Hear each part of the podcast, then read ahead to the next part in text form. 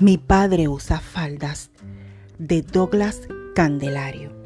Mi padre usa faldas y a veces tacones, no siempre, aunque tenía unas piernas muy bonitas. Por la naturaleza de sus dos trabajos, no usaba tacas a menudo. Desde el 1965 lo sospechaba, pero no fue hasta el 66 o 67 que lo confirmé. Mi pai usa faldas. Fue en ese año que su pareja se desapareció y se quedó a cargo de nosotros, nueve hermanos, nueve viviendo en una pequeña casa sobre el manglar, en el barrio Vietnam entre Cataño y Guainabo. Su día comenzaba muy temprano, ya a las cinco de la mañana, y luego de dejarnos hecho de café en una cacerola negra sobre la estufa de queroseno, se marchaba sobre los tablones del pantano hasta que se dejaban de escuchar sus pisadas. Llegaba a Ponce de León, avenida que conecta a Cataño con Guainabo. Abordaba un pasaje público para llegar a Trastalleres, donde le esperaba su primer compromiso. Era lazarillo de una maestra de ciegos.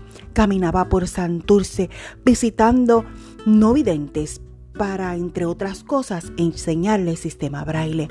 Por eso no usaba tacones a menudo. Llegaba a la arrabal a las 5 de la tarde, nos hacía comida, se iba a las 7 a terminar sus estudios en la escuela superior.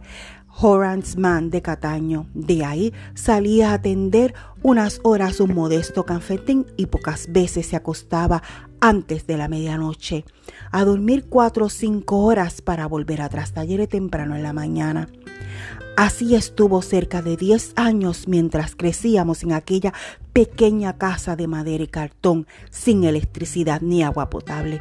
Éramos muy pobres, pero gracias a su esfuerzo casi no nos dimos cuenta.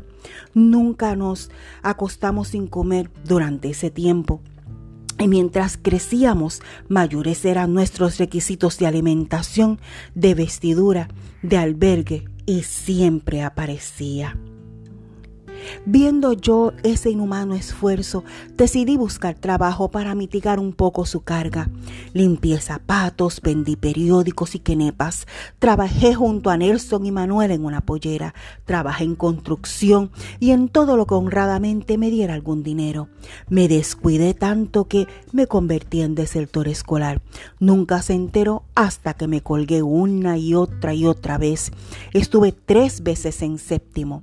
No quiero estudiar Quiero trabajar para ayudarte. No lo pensó dos veces y con su inusual temple me dijo, aquí todo el mundo va a trabajar. No tengo ayuda de nadie, pero nadie va a dejar la escuela. Recuerdo que era tal su orgullo y su compromiso con sus nueve hijos, que en una ocasión en que repartían comida de la prera en el barrio, los que hoy, ¿verdad? Son los cupones. Y nosotros le dijimos a todo el mundo que estaba llevando muchísima comida gratis a su casa, nos dijo, no quiero a ninguno de mis hijos haciendo fila ahí. La responsabilidad de mantenerlo es mía y mientras tenga fuerza, no se acostarán sin comer. Y así fue. Mirando hacia atrás, ninguno de nosotros sabe cómo lo hizo nunca guió, nunca tuvo licencia ni carro, nunca viajó de vacaciones, solo le preocupáramos que fuera hombre de bien y mujeres de bien. Y que fuéramos una, una y que no fuéramos una carga para el país. Hoy día los nueve no le fallamos. Era lo menos que podíamos hacer, sin dinero, sin conexiones, sin apellido conocido nos envió a todos a la universidad. Fuimos los primeros de todos los candelarios y nazarios en asistir a la universidad, gracias a su visión, su, sus más de 30 nietos. Nuestros hijos se gradúan de universidades de primer orden en Puerto Rico, 10 de ellos del Colegio de Mayagüez, y todavía mi padre usa falda. Su pareja, que había abandonado el hogar, un día apareció, pero ya era muy tarde. Aunque no le guardamos rencor, lamentablemente falleció en un asilo. Este domingo es Día de los Padres y lo celebramos porque a sus 91 años todavía es quien nos guía y es quien manda.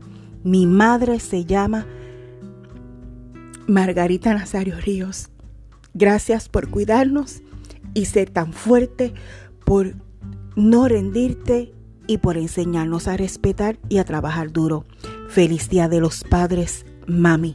Y me hago eco de Douglas.